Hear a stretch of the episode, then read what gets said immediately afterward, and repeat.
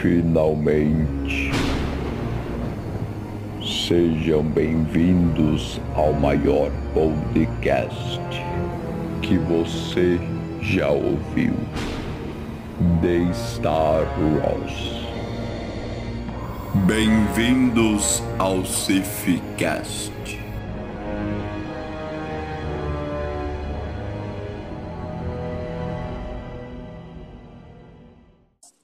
Fala galera, sejam bem-vindos a mais um Cifcast, o podcast oficial da Ordem Cif Brasil. E hoje nós temos um episódio muito bacana, onde iremos falar sobre o final da segunda temporada de The Mandalorian. E também comentar um pouco sobre o que a gente espera, né, as nossas expectativas e especulações para a terceira temporada, que já está confirmada para... Tá confirmada até então, né, até agora pro final desse ano, mas alguns rumores aí dos calendários da Disney indicam que só no começo do próximo ano, 2022. Então, antes disso a gente vai falar um pouco da gente, né? Vai se apresentar novamente. Hoje a gente vai ter uma equipe um pouco reduzida, mas voltando aqui, me apresentando, sou o Bento, você já conhece de todos os outros podcasts. Uh, sou criador da Ordem Cif Brasil e vai ser mais uma vez uma honra estar aqui com vocês comentando sobre essa série maravilhosa. Então, eu sou o Tristão, é, então a gente vai estar aqui em mais um podcast. Eu já vim aqui, participei bastante em outros momentos. E mais uma vez a gente vai estar aqui, né, conversando um pouco para falar um pouquinho mais sobre essa coisa que a gente tanto gosta e ama, que é Star Wars. E aí, galera, eu sou a Gil e sejam bem-vindos a mais um Cifcast. E é isso. Então tá, sejam bem-vindos todos. Então, nós tivemos uma segunda temporada surreal, que nos deixou sem palavras, né? E com o coração bem apertado.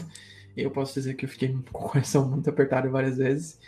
E a gente já sabe o motivo, né? A, a gente precisa sempre lembrar que The Mandalorian superou, pelo menos por mim, e acho que de toda a equipe aqui, superou muitas nossas expectativas.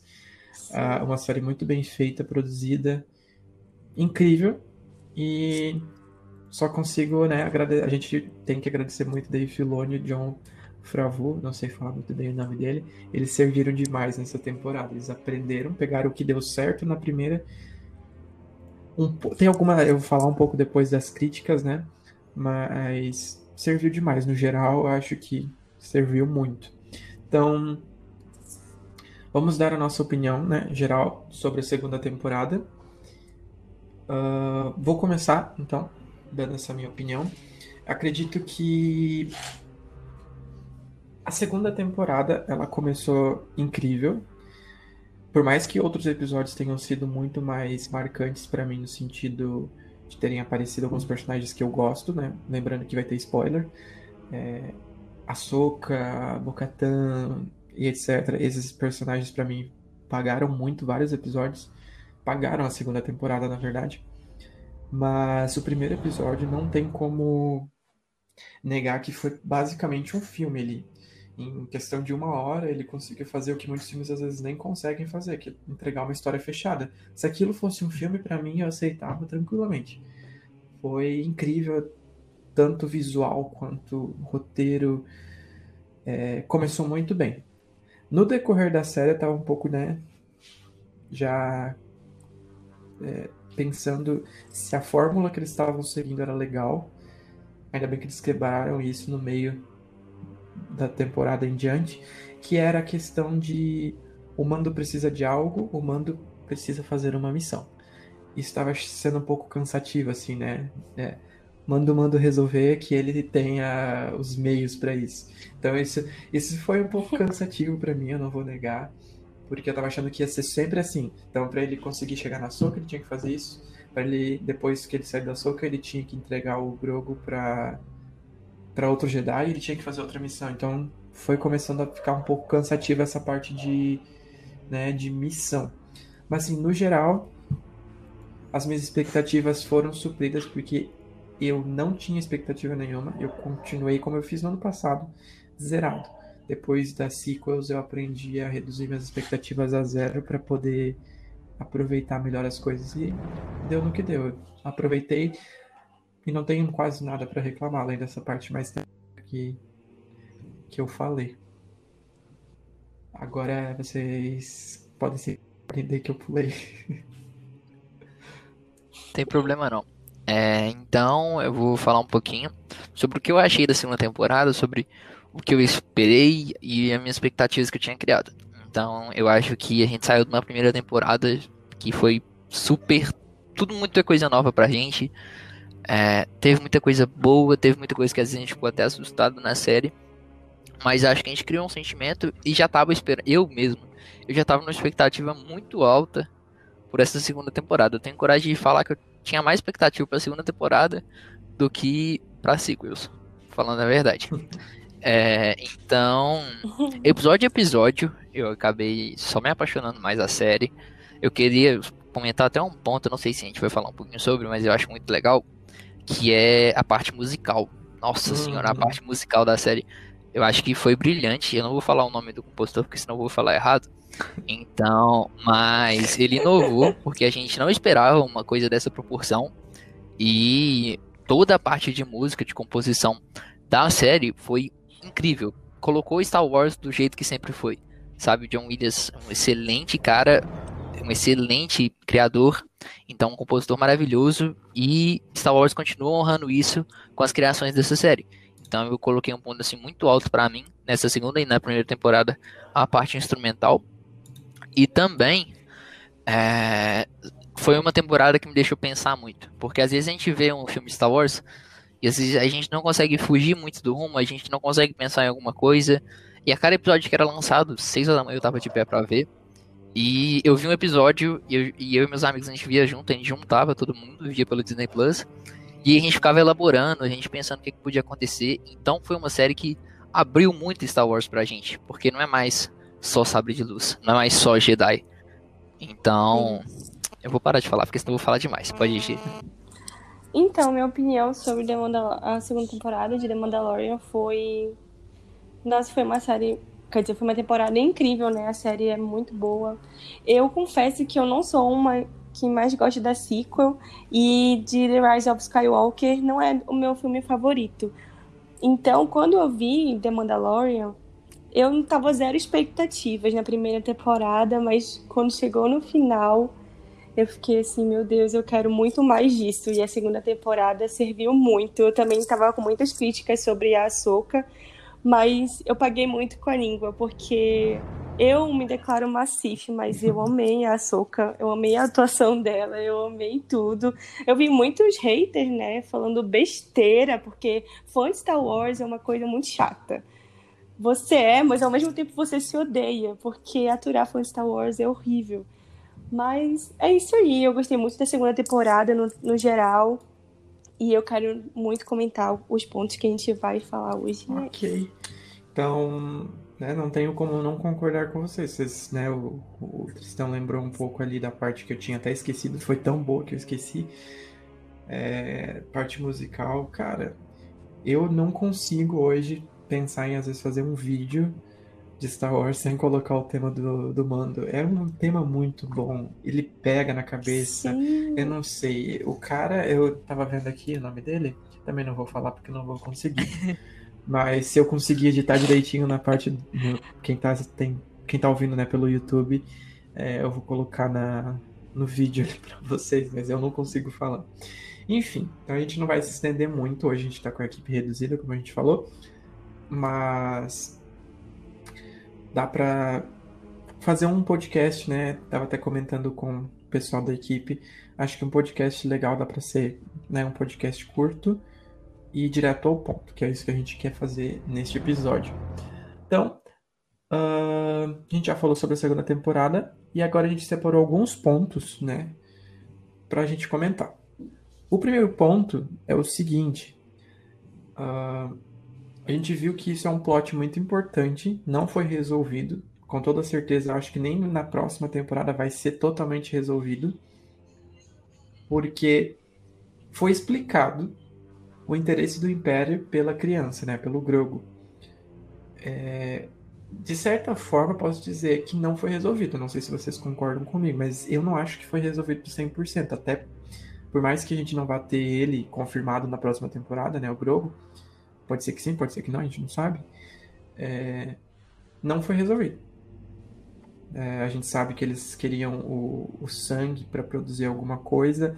Não se tem certeza se é o Snoke lá nos, nos, nos Bacta Tank, né? Ou sei lá, qualquer tipo de tanque que tem lá. Eu não, eu não tenho certeza se é o Snoke. Eu não acho que dentro do que explicaram no episódio 9, aquele seja o Snoke. Pode ser outra coisa. Palpatine eu duvido. Então eu não sei o porquê que eles queriam, né, o, a criança direito. A gente sabe um, dos motivos. Então acredito que esse interesse do Império tenha muita coisa ainda para se explicar. Apesar de eu achar que as próximas temporadas vão focar mais em Mandalore e tudo mais, porque eles meio que né, expandiram a série com as derivadas para explicar outras coisas. Enfim, esse é minha meu ponto sobre essa questão, né, o interesse do Império pela criança. É, então agora eu vou falar um pouquinho minha opinião sobre, porque essa é uma das partes meio, vamos dizer, conturbadas da série. Uhum. Sempre tem um furinho, né? Uhum. Mas é, eu tava até discutindo até com meu pai, meu pai gosta de Star Wars também, a gente tava chegando nesse ponto é, para ver o que, é que poderia ser, né? E aí, como eu tenho mais, vamos dizer, mais acesso a conteúdo por causa de jogos, é, séries, algum, alguma Clone Wars e Rebels que ele não acabou, então é, foi até um ponto divertido, porque a primeira coisa que ele pensou foi o Palpatine, né? Por causa das sequels. Uhum. Mas aí fica um, fica um como que o Império vai rever o Palpatine assim do nada? Sendo que é, é complexo, então eu também descarto o Palpatine. Uhum. Snoke, eu não acho impossível, porque é, é algo que é necessário explicar como que ele foi criado, já que o Palpatine disse que controlava ele. Então, algum fim, alguma hora vai ser apresentado, seja em HQs, livros, vai ser apresentado esse conteúdo. Mas eu coloco muito mais, no meu ponto de vista, claro, que se a gente relembra de. Não, pelo menos vocês sabem, o. Eu acho que o Bento sabe, a Gica não tem certeza, do Fallen Order, né? Uhum. Então, na. Eu vou dar spoiler, não vai ter como. Na desenvoltura do Fallen Order, tá, existe escondido uma lista de crianças sensitivas à força. Então, há a possibilidade de que de vez deles estarem querendo recriar alguém, rever alguém, eles tentarem criar alguma coisa sensitiva à força, ou seja, é, criar novos inquisidores. Eu, colo... eu acho que é o ponto mais simples assim para eu entender, que seria uma tentativa de criar novas pessoas sensitivas a forças e obrigá-las para o império. Então ia criar, vamos colocar aspas, novos inquisidores. Entendi. Minha opinião. Deixa, deixa só, antes da gente falar, uma coisa que veio, eu vou acabar esquecendo mais pra frente. Lembrando, né, que The Mandalorian vai ter uma conexão com a Primeira Ordem. Não necessariamente a Primeira Ordem sabia da existência do Palpatine. Né, a gente sabe que ele ficou. Foi uma criação dele, a Primeira Ordem faz parte do plano dele maior, mas a Primeira Ordem não sabia tanto que muitos dos oficiais se sentiram, né? O próprio filme mostra, se sentiram meio que traídos por, por isso, por, essa, por esse negócio. Então, assim, eu descarto o Palpatine completamente, porque tira todo aquele negócio que foi explicado, que ele foi feito, foi feito não, né? Foram feitos clones dele lá em Exegol. Então, Exegol, ele foi direto para lá, não foi dito que ele foi para uma nave do Império nem nada. Eu acho que é, eu não sei qual o livro, não sei se é o Aftermath, eu não sei qual é o livro que fala que alguém fala para um personagem que para o Império recuperar a força, ele precisaria ir para as regiões desconhecidas e buscar o lado sombrio. Linka muito com o que tu estava falando, Gui, relacionado a criar novos sensitivos da força. Talvez eles pensem que precisam criar sensitivos da força do lado sombrio para poder ter realmente o Império completo de novo. Pode ser isso, né? Mas eu não acho que eles têm ligação com a, pri a primeira ordem, ordem não, os, os Sith Eternos. Eu acho que eles têm ligação com a primeira ordem, né? Vai ter a ligação, eles vão se tornar a primeira ordem. Mas eu ainda não acho que tenha a ver com Snoke ou com Palpatine, tá mais ainda pela, pela linha que tu falou, eu acho, né? E eu espero. Porque senão vai bagunçar muito, na minha opinião. Enfim, Gi, pode falar. É, essa parte eu vou Então falar tá. não, vou falar das outras. Então, continuando. é, Basicamente, esse é um ponto, né, muito importante que a série jogou pra gente. Eu acho que eles vão ter que explicar. Se não explicar, também não vou nem reclamar, porque de certa forma finalizou, mas nem tanto. Mas eu acho que não é o foco. é, seria uma side, uma side quest do, da série. Enfim, né? Próxima coisa que foi muito grandiosa e que eu posso dizer com muito orgulho que não roubou a cena, né? A Sokatan em live action e o desenvolvimento dela na série, né? Uh, eu, né, começou tudo pela Bocatan, que nos revelou que a Soka estaria presente na série. A gente já sabia disso, né? Era um negócio muito óbvio que iria acontecer. Mas ainda assim, pelo fato surpresa e estética, a gente ainda tem aquele negócio de meu Deus, tá acontecendo, né? É, então, eu acho que era muito necessário é, ela aparecer. Ela foi um Jedi necessário para aparecer, diferente de outro personagem que eu acho que foi mais fanservice do que necessidade. Porém, ela foi muito necessária. Uh, ela não roubou a cena em nenhum momento. Ela nem continuou na série, né? Diziam que ela ia ficar na série para sempre, não sei o que. Não. Foi, foi o que eu sempre pensei, que eu acho que a gente falou num episódio, no episódio 3 ou 4 do Safecast, que eu falei, né, que eu achava que ia ser um episódio para dar uma, um pontapé inicial para a série da Açúcar. Eu tinha falado isso, eu cantei essa bola há um tempão, e foi isso. E que foi perfeito, né? Ali foi, foi dito o que, que ela estava procurando, que era o Thrall. Então a gente sabe a missão dela, sabe basicamente onde que a série vai se situar, né? Então, a série dela, no caso.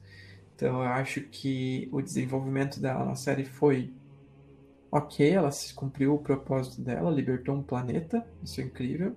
Um Jedi fazendo isso numa época tão né, conturbada ali. E eu acho que até na questão de. Como é que eu posso dizer? Estética, que muita gente reclamou, como a gente tava comentando, que fã de Star Wars nunca tá satisfeito com merda nenhuma. É, eu fiquei um pouco assim com a estética, não no sentido de qualidade, porque eu não vi nenhuma falta de qualidade na construção dela. Convenhamos, eu não vi falta de qualidade. Eu vi uma diferença do que a gente tinha de visão da Soca. Ela tinha o Le Leku, né, que fala, mais comprido, para baixo do, do, do bem mais para baixo do ombro, já em Rebels. E no final de Rebels, naquela cena lá, também. Então, e na hora eu fiquei meio assim, mas depois eu entendi. Tenho certeza que para atuar não é legal. E como a gente tá vendo uma adaptação, não é que eles descartaram aquele personagem que era daquele jeito. Eles adaptaram. Ou seja, cada série, cada filme mostra uma visão. Não significa que eles são diferentes, né? É uma adaptação. Então aquela ali é a visão dela no live action. A gente tem ela no, nas animações e tem ela no live action. E como eles deram muito, muito bem falaram, né? O, é mais uma questão de movimentação para atuar. Deve ser um negócio bem pesado, ficar na cabeça, deve machucar o cabelo, tudo. Então, a gente tem que entender que são pessoas, né? Não são togrutas literalmente atuando ali, né? Acho que o pessoal cobra demais perfeição onde não precisa. Então é isso. Acho que essa é a importância dela ali e tudo mais. Então, eu vou falar um pouquinho sobre a minha opinião é, sobre açúcar, né? Quando eu fiquei sabendo, eu fiquei um pouquinho apreensivo para não falar outra coisa. Porque eu cresci no Clone Wars, então eu tenho um sentimento muito, vamos dizer, forte pela toda a série, a construção da série, a animação. Então, quando eu vi que iam trazer a Asuka pro live action, eu falei, meu Deus do céu, o que é que vão fazer? É, inclusive, eu fiquei bastante impressionado pela construção do personagem porque a gente, pelo menos quem acompanha mais o universo, sabe o que, o que passou a Ahsoka, da transição dela, do que ela realizou da transição República Império, depois em Rebels, né, que a gente tem um conteúdo mais visível, vamos falar assim, porque não está em livros, mas eu acho que pegaram o personagem, não desestruturaram o que a gente já sabia dela, ou seja, conseguiram seguir na linha onde ela se apresenta que ela não está mais junto à Ordem Jedi, que ela é uma sensitiva à força. Eu achei muito bem trabalhado isso. É, fiquei, de verdade, eu fiquei impressionado, porque eu tava com muito medo de colocar, que colocassem dois sabres de luz, um azul e um verde na mão dela, e estragassem tudo aquilo que foi criado no Rebels e no livro, porque eu gosto muito dessa, dessa parte do personagem, daquela batalha também com o Darth Vader, que, meu Deus do céu, se eu ver eu assusto até hoje. E principalmente, uma coisa que o Bento comentou, que não colocaram o personagem na série. Uma coisa que eu tinha muito medo era de colocar algum personagem de Star Wars muito grande na série e acabar ofuscando a série, sabe? De colocar um holofote do Batman no meio da série, todo mundo só olhar pro holofote do Batman e esquecer do resto da série. Uhum. Então, é, não fizeram isso, conseguiram trabalhar muito bem a personagem, utilizaram ela necessariamente, então não abusaram do personagem, colocaram ele em cinco episódios e ela salvou a pátria. É, tem que até comentar sobre isso depois. Mas.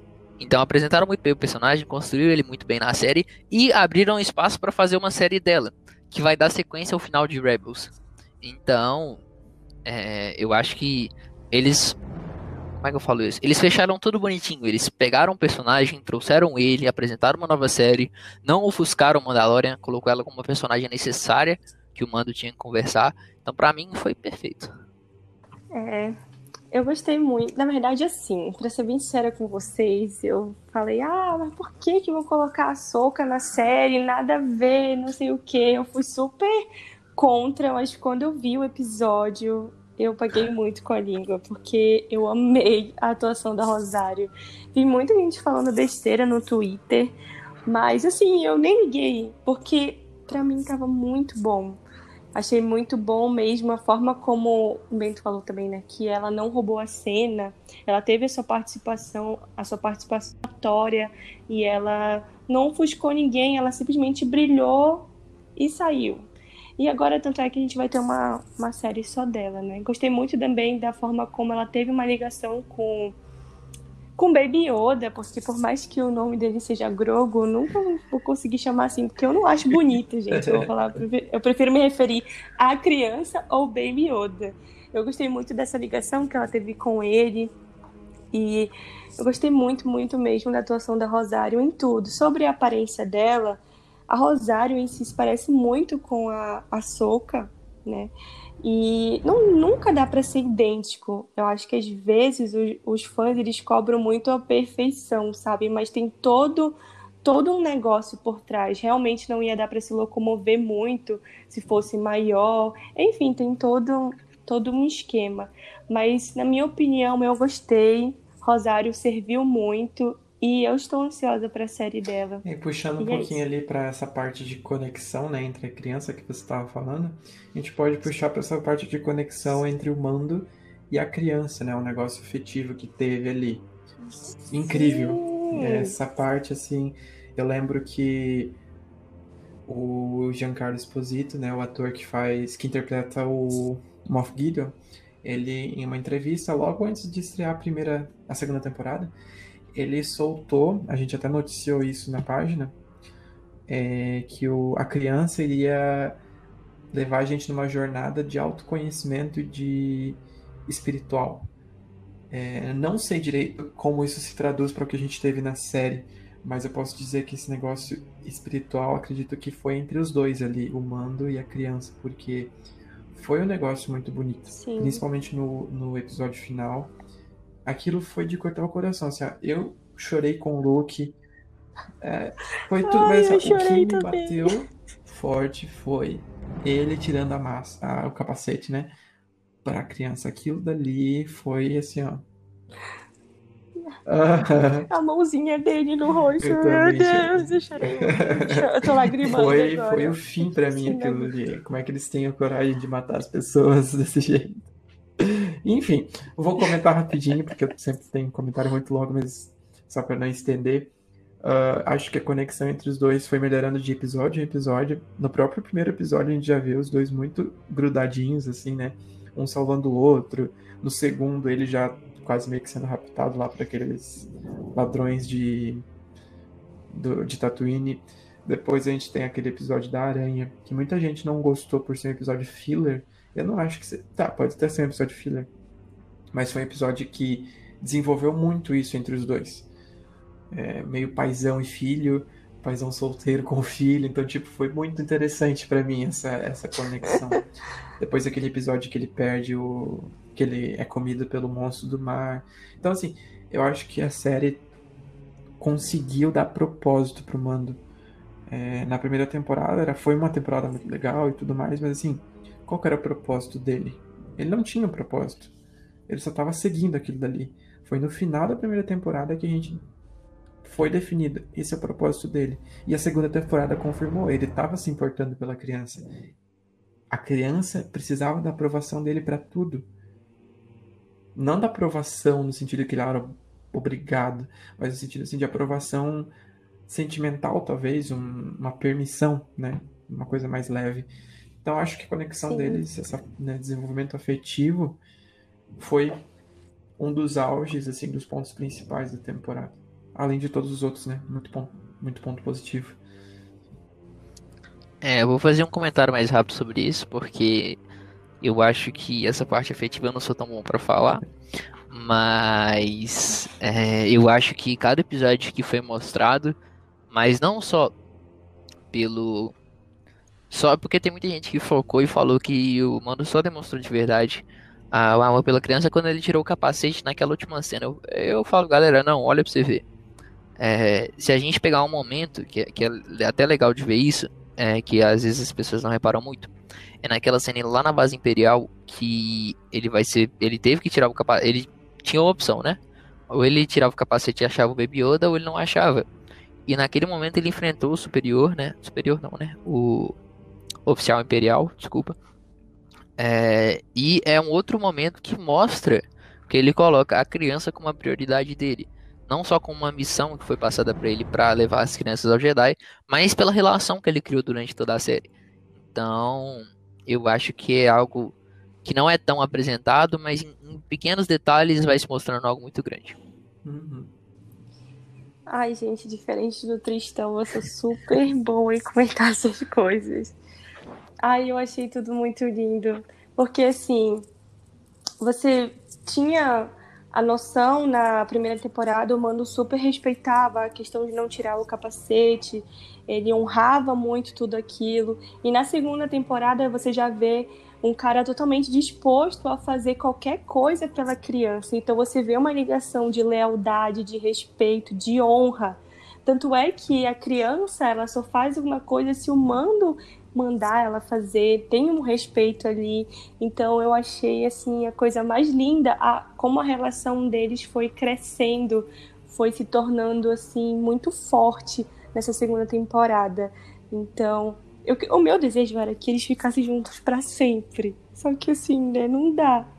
Porque nós já sabemos o final, né? Ele vai ser treinado, enfim, mas eu achei muito bom e eu achei muito lindo, eu chorei bastante quando aquela mãozinha pegou no rosto dele, ele olhou um no olho do outro e meu Deus.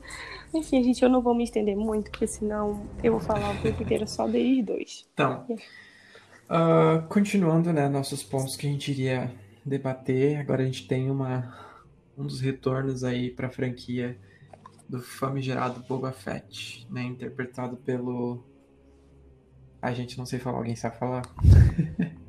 Não, vou deixar passar. Temoeira não, sei. alguma coisa.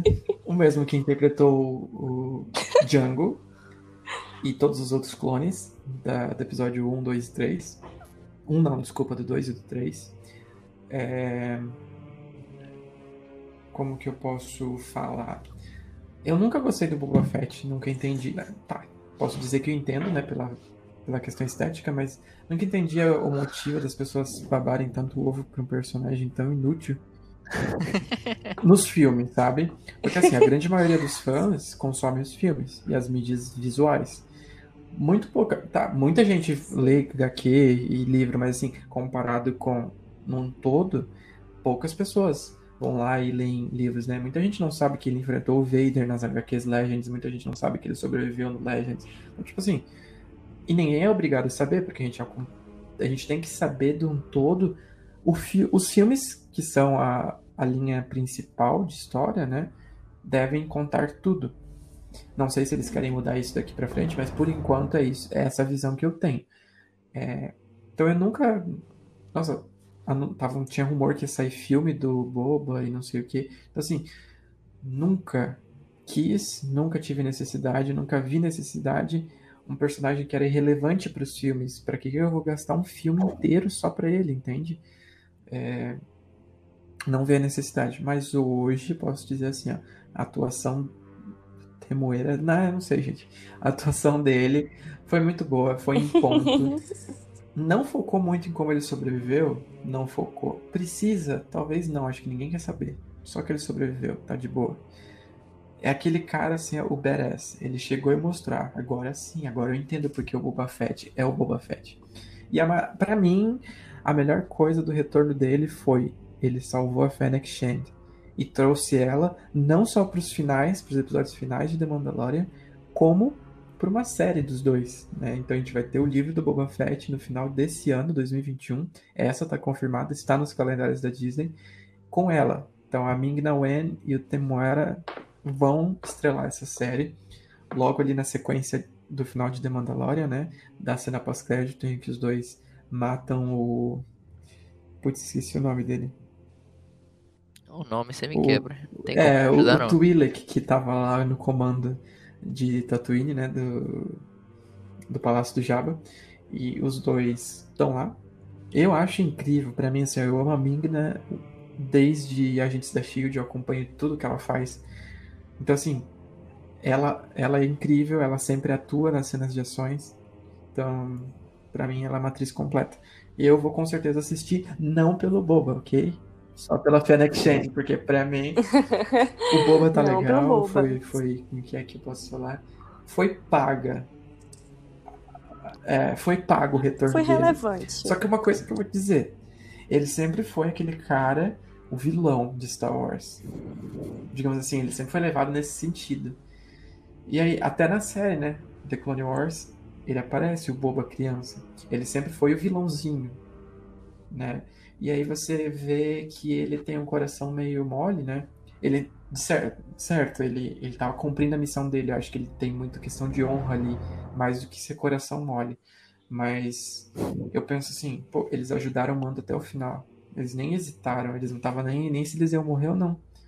Passou a missão deles, que a missão deles era ir pra Tatooine e fazer aquilo que eles fizeram, mas eles, né, seguiram a, a honra deles por mais que ele não seja um Mandaloriano, o pai dele tinha sido, mas ele não é porque ele é um clone, filho, etc. Ele tem honra. Isso que eu achei legal. Eles humanizaram o personagem que para mim era um Zé Ninguém, um cara de armadura legal que morreu com um chutão do Luke. Então, foi com chute. Foi com chute, não. Merda. Foi com chute. Ou com tiro na. Ah, não, foi com tiro na jetpack. Foi, foi. Mesmo assim, foi uma morte. Eu, ah, desde então, não as pessoas falam tanto pau assim pra eu. Nossa, o Boba Fett, não sei. Né? Enfim, né? Fã é fã. Dá menos merecimento para quem merece e dá mais merecimento pra tipo, personagem que irrelevante. Enfim, hoje é relevante, né? Tem uma série. Uh, fez uma grande aparição em Star Wars, foi importante de certa forma. Bem importante, na verdade, né? Ele que ajudou em várias coisas ali. E tá aí para vender boneco. Vai vender bastante boneco. então, sobre o Boa Fett, vou falar um pouquinho mais. Porque não é um personagem que eu sou nu, mega fã, mas que eu tenho mais afinidade. Então, se a gente pegar lá nos clássicos, Boba Fett tinha 5 minutos de cena. E os fãs saíram adorando ele, sendo tipo, ele quase não falou, sabe? Então é algo até assustador, né? Mas aí vou deixar esse comentário primeiro. Depois que a gente vai conhecendo a história dele direito, da parte do áudio dele é o Miss Wind, que ele é treinado desde pequeno com caçador de recompensas. Não é aquele personagem que você fala, no que personagem, mas é, pela história é um personagem muito bem construído. É, eu, Guilherme Tristão, acho que não tinha necessidade de dar uma série exclusiva para ele, mas é, eu gosto muito da nave dele, sempre gostei da Ivone, então eu fiquei muito feliz quando ela apareceu em The Mandalorian, não posso negar. Ah, falando sobre nave, deixa eu fazer um comentário aqui rapidão, é, eu fiquei muito triste quando a, a nave do Mando foi destruída, eu acho que foi uma das partes mais tristes da série, mas vamos ignorar isso. E continuando sobre o Boba, é, porque eu precisava de desabafar isso, gente, é, acho, acho que só eu passei por isso. É, e continuando sobre o Boba, é, eu acho que foi mais uma coisa, literalmente, para agradar a fãzinha de Boba Fett, que achava que ele tinha morrido, do que uma necessidade. Porque minha opinião é que tem muito mais personagem pra poder trabalhar em live action. Claro, minha opinião, né? Mas eu tô esperançoso, eu quero ver o que vai dar. Eu gostei da aparição dele na série, gostei do jeito que ele foi trabalhado. É, a questão que o Bento falou até sobre ele ter um coração mole. O pai dele queria um filho, então os Mandalorianos têm coração tudo mole, é isso. Mas. É, não tem muito o que falar. Eu acho que na parte do Boba Fett vou deixar só isso. Ah, gente, Boba Fett pra mim não sai nem cheira, sabia? Eu só sei, eu só sei que eu sou grata a ele porque ele ajudou o Mando, né? Em, em vários momentos, assim, querendo ou não, ele foi muito importante para essa segunda temporada, mas não sou nenhuma fã do Boba Fett, então pra mim, pra ele, como eu já falei, não faz nada mais obrigada, Boba. Muito obrigada. E vamos vender boneco. Isso aí. Então é isso, pessoal, né? A gente comentou sobre os pontos que a gente julgou principais aqui. Tem mais algumas coisas que a gente gostaria de comentar, mas a gente pode deixar para um próximo podcast, porque é muita coisa daí. Uh, um comentário da Giovanna, que eu acho que ela não vai querer falar, mas ela disse que Moff Gideon não foi um vilão tão bem desenvolvido. Eu tenho essa impressão também, tá? Ele, ele é um vilão legal, assim, de assistir, mas eu vou dizer que eu tava achando já irritante e chato na última, no último episódio. tipo, ele, ah, porque não vai dar certo, porque vocês vão todos morrer. E, tipo, se achando que sempre ia se safar e no fim, né, tomou. Posso dar um pitico Pode, rapidinho vai. nisso aí? É, a questão do Moff Gideon, é, eu acho que realmente estragaram Uhum. ele no último episódio. Porque a série toda ele vem com um personagem que. Deixa eu dar um exemplo legal pra isso. Coringa e Batman. Então, o Coringa é o personagem que ele não vai chegar no Batman e sair dando soco nele. É um personagem que usa toda a estratégia e conhecimento dele pra ganhar. E o Moff Gideon, durante toda a série, ele usou o poder imperial dele pra isso. Então, tipo assim, aquela hora que ele pegou o Darksaber e foi pra cima do mando por- nas costas, gente, Uhum. até eu sabia que não ia dar certo. Foi, é, foi exatamente isso. Quando eu vi ele ligando o sabre e batendo no mando, que sabia que era de Beskar, porque você não mira na porcaria da- do pescoço dele. Não que eu queria que o mando morresse, mas sabe assim, tipo, tem coisa que é brincar com a nossa inteligência, sabe? Sei lá. Ah, Aí eu fiquei pensando, cara, não foi mostrado que ele treinou. Beleza, que ele é um oficial do Império, deve ter todo um background, que ele lutou e tudo mais, mas o cara tá ali. Nenhum episódio, durante duas temporadas, basicamente se passou um, um ano ali, né? De história. Não foi mostrado nada que ele treinou e que ele tava treinando e etc. Beleza, a gente pode assumir que ele treinava enquanto não aparecia na tela, mas é um negócio que ele. É como tu falou, foi construído todo um jeito de, de vilão. Um vilão estratégico, tático, que usa tudo pra vencer, mas ele não vai pra batalha. E do nada ele, estou na batalha. Ficou lá esperando. Eu não gostei. Cagou tudo É, no final. Essa é a um verdade. um o exemplo bom pra acabou isso de um com ele. personagem assim que fizeram certo e, e, tipo não acabaram com o personagem foi o Thrawn no Rebels. Então foi um personagem que foi construído pensando, né, na questão estratégica e conseguiram acabar com o Sim, personagem Ele assim. usou uma arma ou outra? Usou, mas assim, ele, ele ganhou alguma luta usando arma? Ou ele perdeu alguma luta usando arma? Não, ele perdeu na estratégia dele. E ganhou na estratégia dele. Ele usou arma pra Sim, estratégia dele. exatamente. Então, assim, eu acho que é triste ver um vilão bom com uma atuação boa, que é a do, do Giancarlo Esposito, ser descartado assim. É, eu acho que eles cagaram no episódio final. Foi Ai, patético, no final assim, tipo. foi patético pra mim. As gente. falas eu achei muito desconectadas. Ah, eu não sei, enfim. Nossa, ele querendo fazer Aham. aquela treta lá Eu na fiquei tipo, cala a boca. e o Mando, e e tem uma hora que, que, que ele fica sabe no da chão cultura parado, mandaloriana, assim. seu idiota? Cala a boca. Nossa, Mas assim, final eu desconsidero horrível, isso gente. porque o- todo o resto foi muito bem feito. Sim, Enfim, sim. né? A gente também É. podia falar um pouco da aparição do Luke. Vou só comentar rapidamente que eu achei assim, puro fanservice. Bem colocado, ok? Bem colocado, bem feito. Me emocionou muito. Sim. Mas sim, podia ter sido outros Jedi pra poder dar uma expandida a mais. Não tem só o Luke nem a Ahsoka, tem muitos mais Jedi, muitos mais Jedi vivos ali. Com certeza. Eu nem sabia que ele ia aparecer, gente. Quando ele apareceu, eu Quando eu- fiquei, é, como assim? quando eu vi a X-Wing, eu isso pensei, tá Ah, é o? Luke, mas eu pensei, não, não é o Luke. É, deve ser a Ahsoka.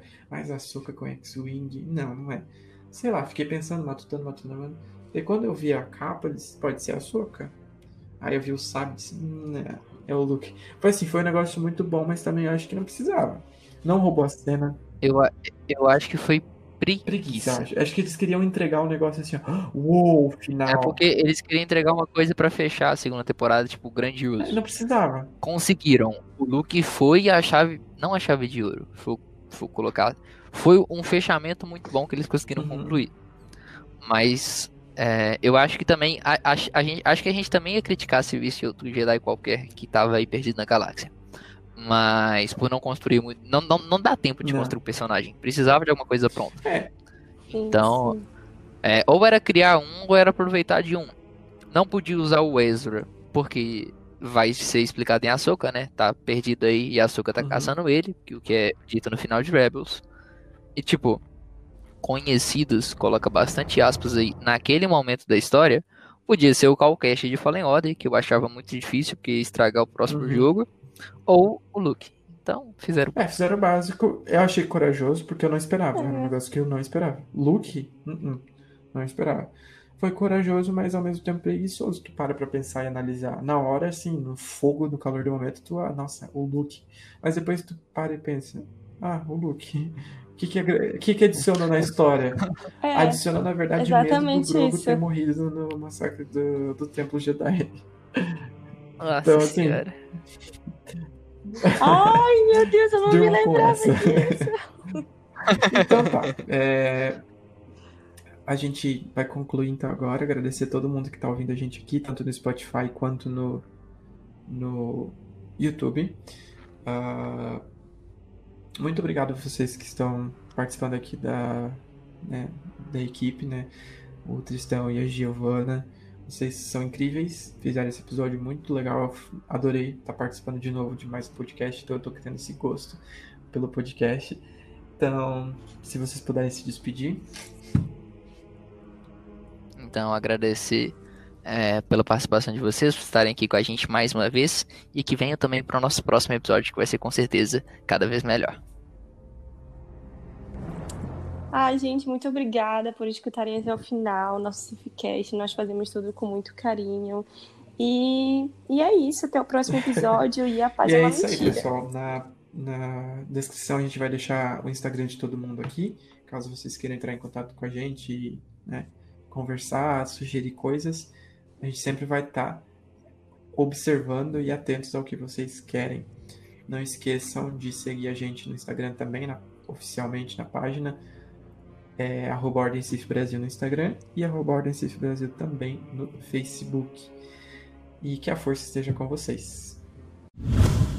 Nada impedirá o retorno dos Sith.